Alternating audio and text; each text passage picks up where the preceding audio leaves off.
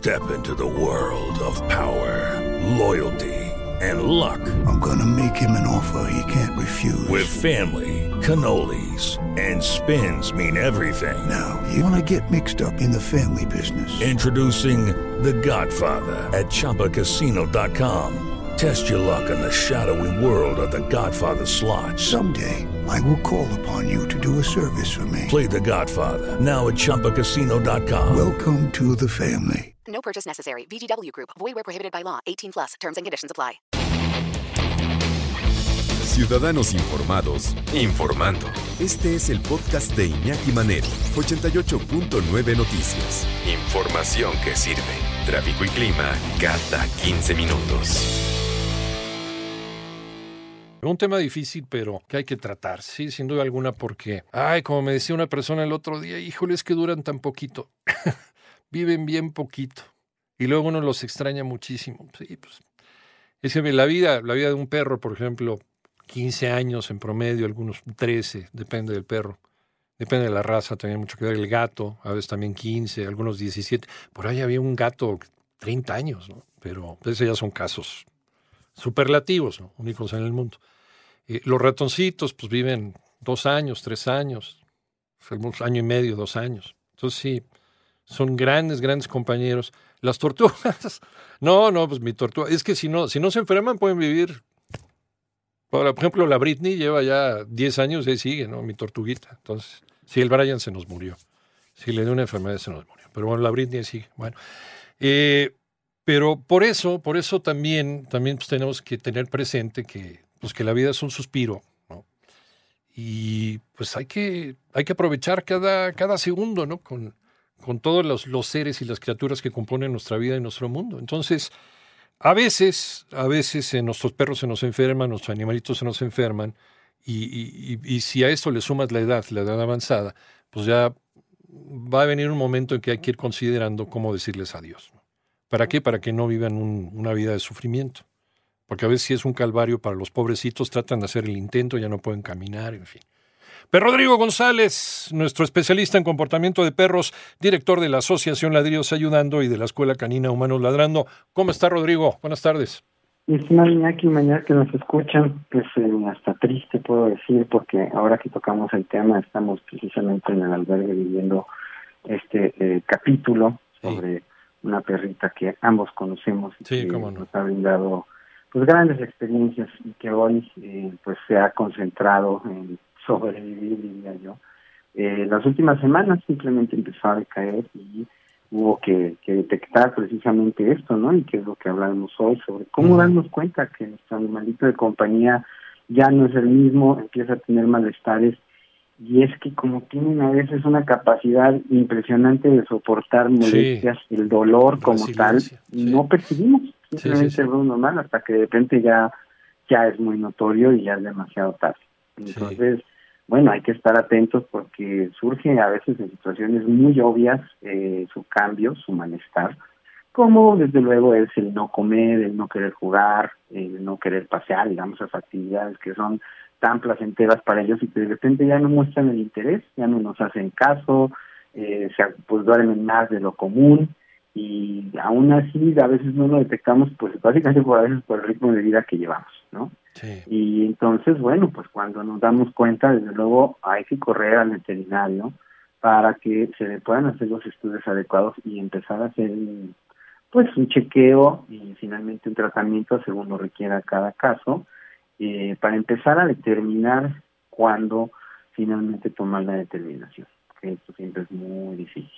Sobre todo porque ya que nos dan, eh, pues digamos, eh, nos muestran, ¿no? La circunstancia específica de cada animalito, eh, a veces estiramos demasiado, ¿no? El tiempo, sí. este, pues que les queda, sí. porque no queremos que se vayan. Y ahí estamos, bueno, pues con tratamientos hoy en día, sobre todo de todo tipo, ¿no? Ya sea acupuntura, plantitas y todo lo que esté a la mano, para que no, pues para que no termine, ¿no? Su vida es donde pues tenemos que ser como muy sensibles y respetar no su, sí. pues, su etapa sí claro eh, ciclo de la vida no, no encerrarnos nada más en el sentimiento que tenemos obviamente nosotros pues de no querer dejarlo ir porque pues, obviamente nadie queremos que pase eso uh -huh.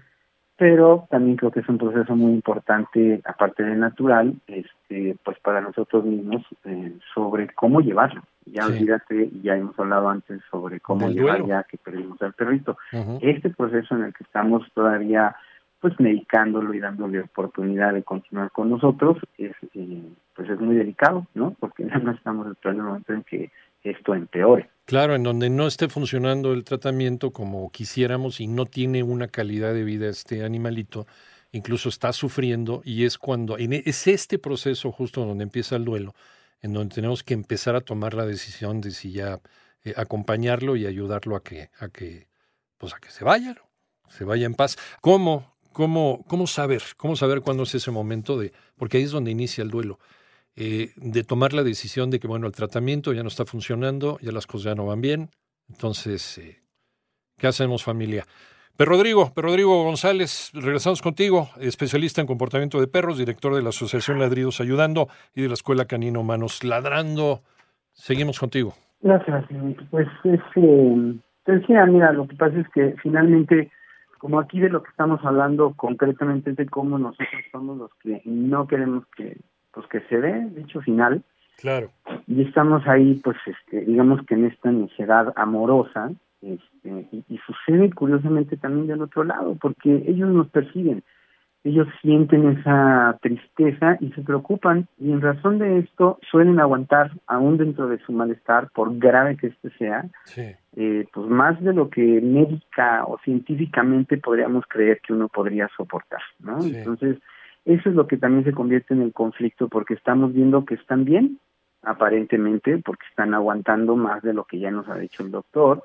Y entonces ya no sabemos realmente cómo en qué momento, porque los vemos muy bien, se levantan, todavía se mueven, etcétera, y entonces decimos, no, bueno, pero ¿por qué lo voy a hacer si lo veo bien? Pero yo aquí realmente iría a la recomendación que es que no tendríamos que esperar precisamente el, el momento en el que se la pasen muy mal, en el que ya el tener que tomar la decisión sea porque está en una situación extrema, ¿no? Ya sea que se nos asfixien, ya sea que pasen por un dolor que, que sea pues incontrolable, ¿no? Este, porque pues esto realmente se puede expandir a cuestiones que ni el doctor puede percibir, solamente que el animal se nos retuerce y pues nos pasamos un capítulo terrible que ya es precisamente su finalización, eh, pero pues mal, ¿no? Entonces, claro, yo creo que esto, por absurdo o difícil que nos suene, hay casi casi que calendarizarlo, o sea, en razón del tratamiento que estamos dando, pero que sabemos que llegará a su límite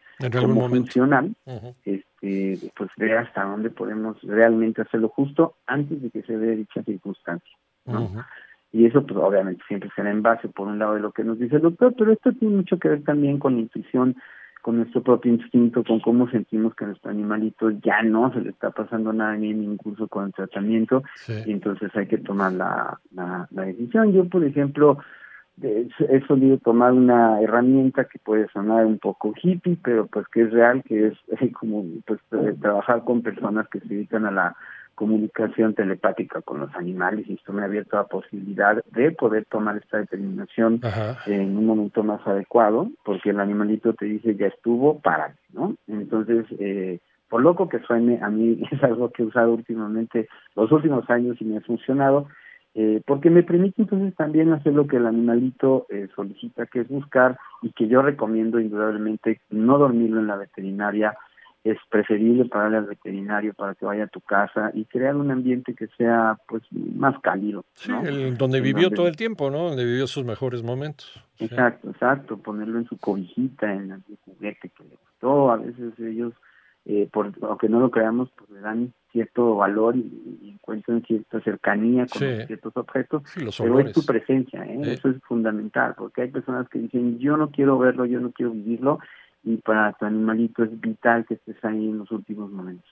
Sí, sí, sin duda, es, eh, es un trago muy amargo, es muy difícil, pero es algo que creo que todos debemos de vivir, ¿no? Porque es parte también de la experiencia de, de la vida, es parte del aprendizaje y parte de ese duelo, ¿no? Parte de esa eh, sucesión de eventos tiene que ver con nuestra salud mental. Entonces, pues sí, por muy triste que pueda ser, eh, el hecho de despedirse, el, el el, rito, el ritual de despedida es, es importantísimo.